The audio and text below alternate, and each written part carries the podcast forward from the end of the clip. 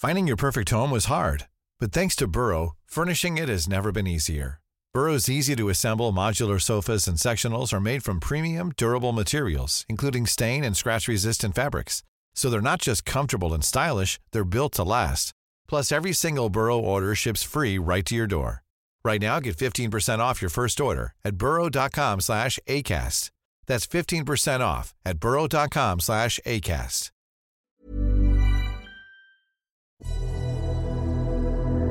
Récits, témoignages, évocations, grandes dates et épisodes méconnus, remontez le temps avec Mémoire de notaire, le podcast historique du Dauphiné libéré. 24 août 1944. Il est 8 heures du matin. Dans un champ isolé, dans un bois du Grand Bornand, 76 miliciens de Haute-Savoie vont être fusillés après avoir été condamnés à mort par une cour martiale. 20 heures d'audience, des prisonniers torturés, une foule avide de vengeance, autant d'éléments qui font du procès du Grand Bornand l'un des jugements les plus spectaculaires de la période de l'épuration. Retour sur l'une des pages les plus sombres de l'histoire de la libération, un récit de Carlos de Souza.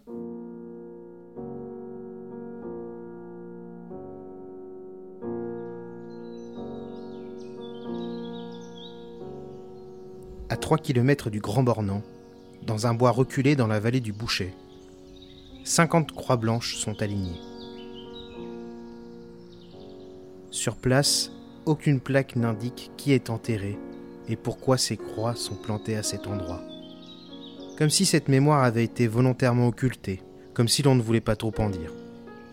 Pourtant, c'est ici que 76 miliciens ont été exécutés après avoir été condamnés à mort par la cour martiale instituée au Grand Bornand le 24 août 1944, soit à peine 20 heures après le début de leur procès, le 23 août.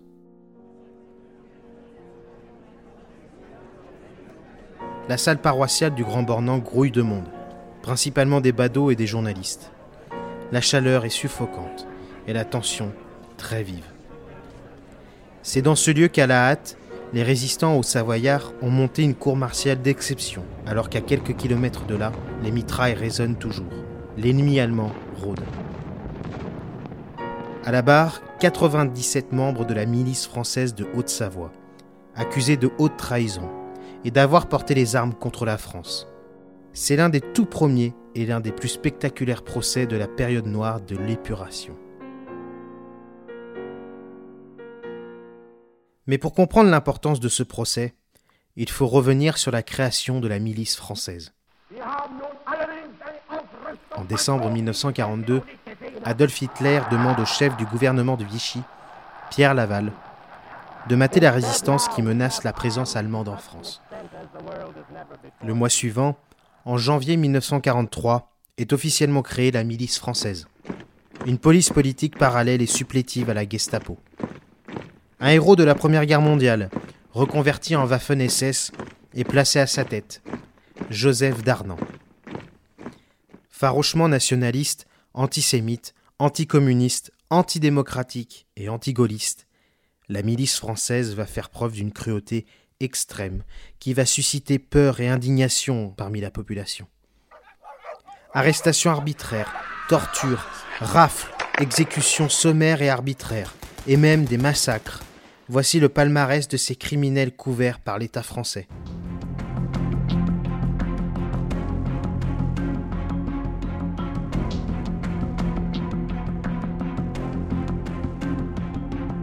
Après deux années d'existence, l'avancée rapide des Alliés durant l'année 1944 va mettre fin à cette folie fasciste. La déferlante libératrice gagne toute la région sud-est. Suivant l'action salutaire mais provisoire des maquisards du Vercors, le débarquement en Provence va sceller la chute du château de cartes nazi dans la région. Le 19 août 1944, Annecy est délivré du joug allemand par la résistance locale. La veille, une centaine de miliciens y sont cantonnés et attendent que soit scellé leur sort. Ils savent que la bataille est définitivement perdue. Mis au parfum par un résistant détenu dans leur geôle, les miliciens mènent d'âpres négociations avec la résistance pour sortir vivants de cette situation. Pour eux, le choix est plus que cornélien. Fuir en traître ou bien se livrer. D'autant que leur chef, Darnan, les encourage à combattre jusqu'au bout. Comme vous, mes camarades, je ne regrette rien. Je garde ma foi entière en notre destin, qui est celui de notre patrie. J'exige tous les miliciens des francs-gardes une absolue discipline, la discipline joyeuse du militant devenu soldat. Je veux que vous gardiez dans vos actions quotidiennes la haute idée de la grandeur de notre mission. Je suis à votre tête et je serai désormais près de vous, parmi vous pour cette dernière lutte qui, j'en suis sûr, nous conduira à la victoire. Les négociations vont durer jusqu'au bout de la nuit. À 4h45 du matin, après une ultime requête, les miliciens acceptent de se rendre. Contre la tenue d'un procès, la promesse orale que leur famille soit épargnée et qu'ils ne seront pas torturés durant la détention. À 6 heures, le cortège de camions chargé des 97 miliciens vaincus prend la route du Grand Bornand, siège départemental des forces françaises de l'intérieur et commune jugée plus sûre qu'Annecy.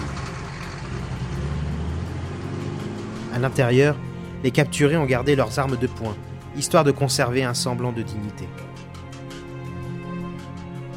Mais c'est aussi prendre le risque que certains fuient ou se suicident. Chose qui arriva dans le convoi à l'un d'eux qui se colla une balle dans la tempe.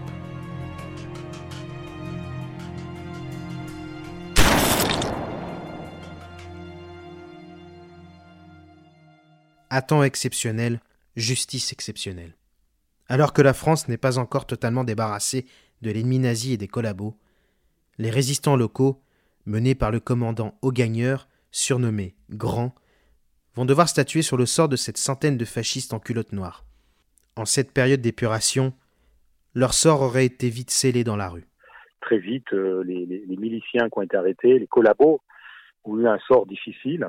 Jacques Dallest est magistrat honoraire et ancien procureur général près la cour d'appel de Grenoble. Haut savoyard d'origine, il a publié en janvier 2022 L'épuration, une histoire interdite, un ouvrage entièrement consacré au procès du Grand Bornand. Ils étaient insultés, injuriés, euh, crachés dessus, ils ont reçu des pierres. Ils ont vu à quel point la haine était forte, puisqu'évidemment, encore une fois, ils ont, ils ont collaboré avec les Allemands, ils ont, euh, ils ont euh, participé à tout ça, quoi. Cette justice d'exception est à la fois prévue d'un point de vue juridique, mais voulue par la population haut-savoyarde ainsi que par les résistants. Même si certains d'entre eux, notamment les francs-tireurs et partisans communistes, auraient souhaité les tuer sur place dès la reddition sans aucune forme de procès. Pourtant, la Haute-Savoie, département catholique et anticommuniste, a été l'une des bases arrières majeures de la milice dès sa création. Avec l'aide et le soutien du SRMAN, service de répression des menées antinationales, autrement appelé la Brigade des tueurs, la milice a semé la terreur. Rien qu'entre janvier et mai 1944, cette fameuse brigade des tueurs s'est livrée à des assassinats arbitraires et autres tortures insupportables envers 250 personnes à l'intendance d'Annecy.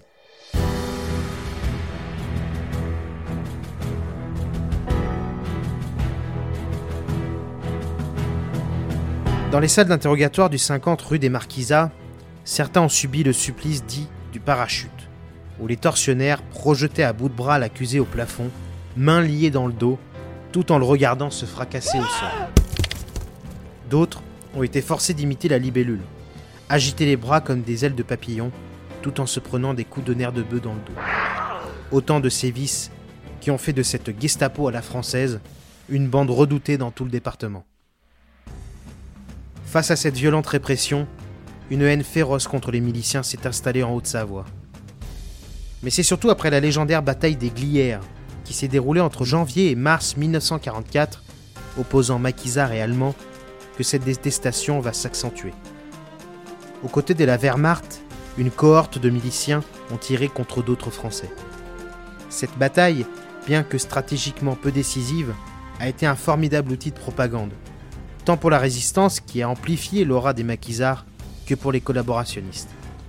En effet, Philippe Henriot ministre de l'information de Vichy et voix officielle de la collaboration, a clamé au effort que les miliciens ont fait face seuls aux maquisards, omettant le fait que 4000 soldats allemands ont dû venir à la rescousse des miliciens pour venir à bout de la résistance. La radio collaborationniste Radio Paris parlera des maquisards tombés au glière comme un ramassis de lâches terroristes, communistes et étrangers. Autant dire que l'on ne donnait pas cher de la peau des miliciens annéciens, qui ont continué leurs opérations armées jusqu'au 2 août 1944. Au bout de cette aventure criminelle, le bilan de la milice en Haute-Savoie est lourd. Entre septembre 1943 et août 1944, la Franc-Garde, c'est-à-dire la branche armée de la milice, a participé à plus de 60 opérations armées. 120 personnes ont été torturées ou fusillées, parfois les deux. Plusieurs centaines de personnes ont été déportées, dont au moins 46 ne sont jamais revenues.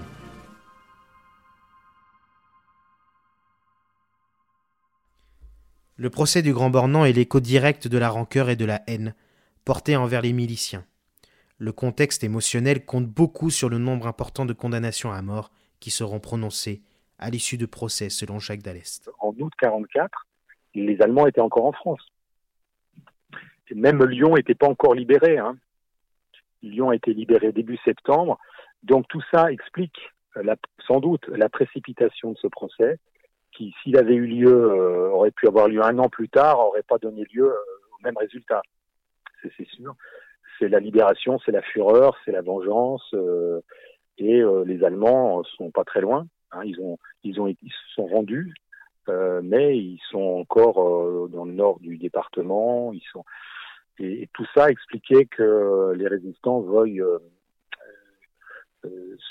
en terminer avec, la, avec les miliciens sachant que les Allemands auraient pu revenir. Ce sentiment de procès joué d'avance sera renforcé avec la révélation faite bien plus tard que les résistants avaient commandé 75 cercueils avant sa tenue. Le greffier de l'époque expliquera ensuite que les résistants estimaient que parmi la centaine de prévenus, les deux tiers étaient coupables. En faisant une règle de trois, on obtient 75. Ils seront finalement 76 à être fusillés.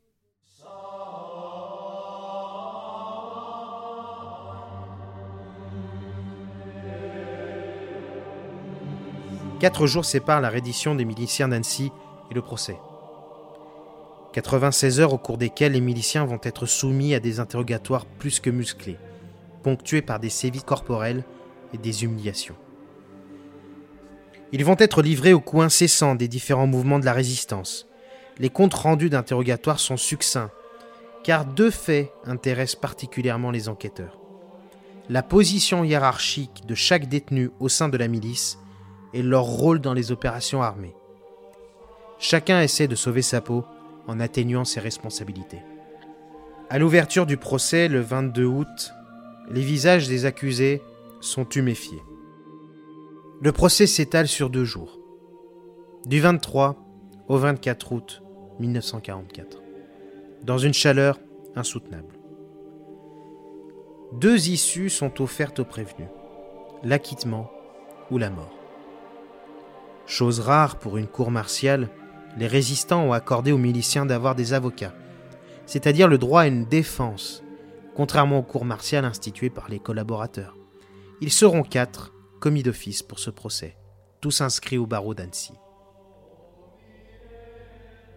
Mais malgré les efforts des quatre avocats mis à la disposition des 97 miliciens, c'est peine perdue. Comment défendre une centaine d'accusés en si peu de temps d'audience? La cour entend les accusés par groupe de 10, attachés deux par deux, 5 à 10 minutes chacun. La grande majorité disent avoir seulement obéi aux ordres de leur chef. D'autres mettent en avant leur loyauté envers Pétain, convaincus de la grandeur de leur cause. Parmi l'assistance se trouvent beaucoup de parents de victimes, qui n'hésitent pas à rabrouer par les cris les accusés, signe de l'extrême tension qui règne. Durant la suspension du procès, dans la soirée du 23 août. La foule va désarmer les gendarmes et s'en prendre directement aux accusés, en particulier au chef. Sévèrement tabassés, les miliciens vont subir de graves blessures. Robert Poisson, dit Roby, est l'un des juges ayant écrit ses mémoires sur le procès. À propos de cette échauffourée, il notera que certains eurent des membres fracturés des visages méconnaissables. Après cet incident, le procès s'étire jusqu'au bout de la nuit. Vient ensuite le tour du procureur, Jean Mazandès, qui fait part de son avis pour chaque accusé, coupable ou non coupable. Dans le public, certains applaudissent à chaque réquisition du procureur en faveur d'une condamnation à mort. En dernier lieu, la parole est donnée aux avocats de la défense pour une plaidoirie générale, en rappelant que beaucoup d'entre eux sont jeunes et que leur engagement qui a été le leur a été sincère. Selon le greffier du procès, Jean Commet, il parle pendant plus d'une heure et demie.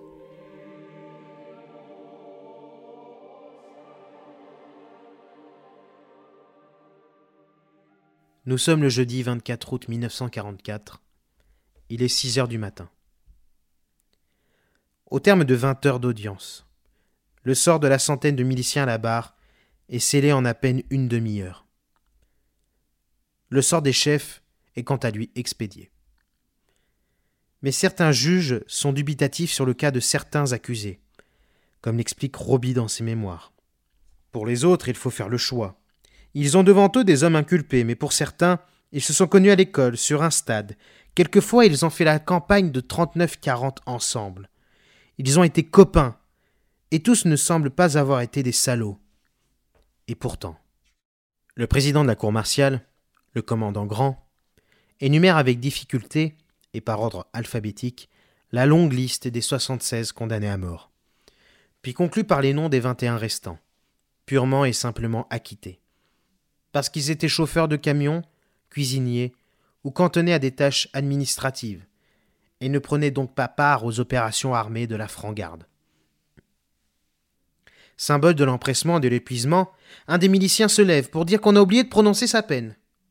Constatant l'oubli, le tribunal traite de son cas en à peine cinq minutes. Conclusion acquitté.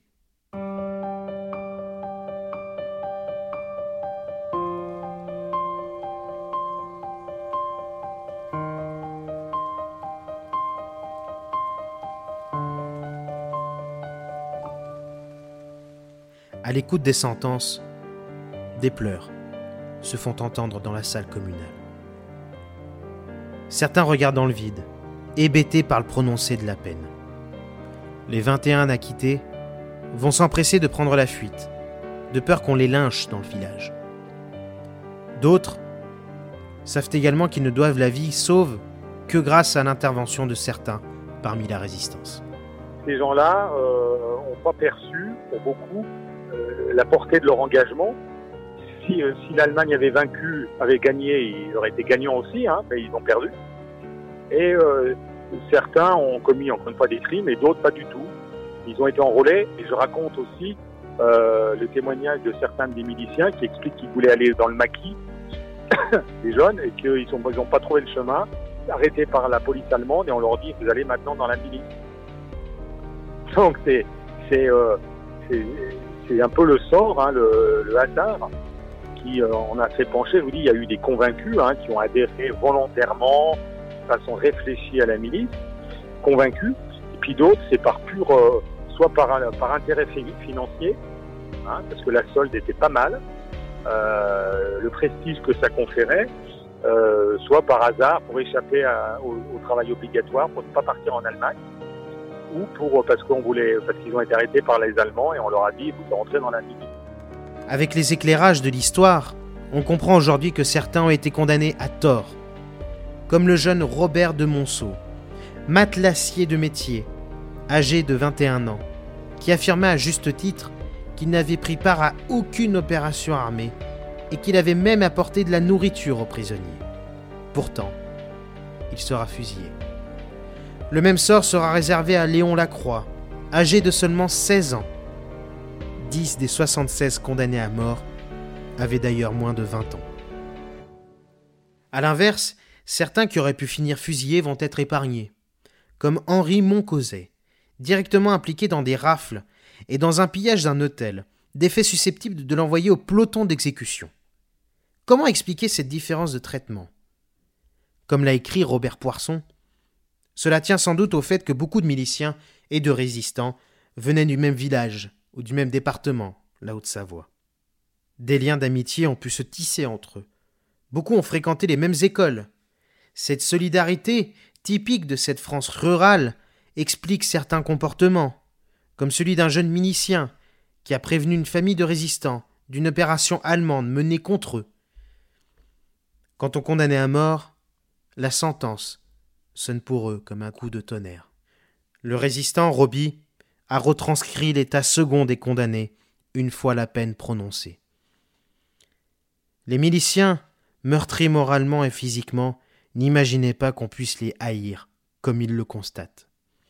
Pour eux, la guerre va se terminer au sud du Grand Bornand, face à un peloton d'exécution. Vers 8 heures du matin, soit deux heures à peine après le verdict, un premier convoi emmène 40 miliciens sur un terrain communal bordé de sapins. Dans le camion, les miliciens chantent Ce n'est qu'un au revoir, beaucoup pris en communion avec l'abbé Étienne Ducrot, chargé de recueillir les derniers mots des futurs suppliciés, fervents catholiques pour la plupart. L'un d'eux, un dénommé Marcel Jacob, confesse au prêtre Monsieur l'abbé, nous ressemblons tout à fait au Christ. Comme lui, nous sommes tués par nos compatriotes. Comme lui, nous avons notre calvaire. À en croire les quelques photos qui existent de l'exécution, beaucoup de personnes sont présentes sur les lieux. Dix poteaux en bois ont été plantés. Les miliciens sont fusillés dix par dix par des maquisards FTP, tous volontaires. Tous les condamnés crient Vive la France avant l'instant fatidique. Pendant ce temps, des pompiers volontaires creusent la fosse mortuaire. Il est 10h15, les fusils se taisent. L'exécution est terminée. On se dépêche d'enterrer les miliciens dans la fosse, de peur que les Allemands n'attaquent par surprise. Jusqu'à leur dernier souffle, les condamnés à mort n'expriment aucun regret, acquis à la justesse de leur cause. Leur histoire n'est toutefois pas finie, même après ce procès hors norme. Avec l'empressement et la confusion, certains qui avaient échappé à la mort au Grand Bornand vont se faire rattraper quelques mois après, comme André Godet, jeune milicien de 24 ans, qui avait pourtant avoué avoir participé à des opérations armées contre le maquis, il sera condamné à mort par la cour martiale d'Annecy le 5 octobre 1944 avec six autres compagnons.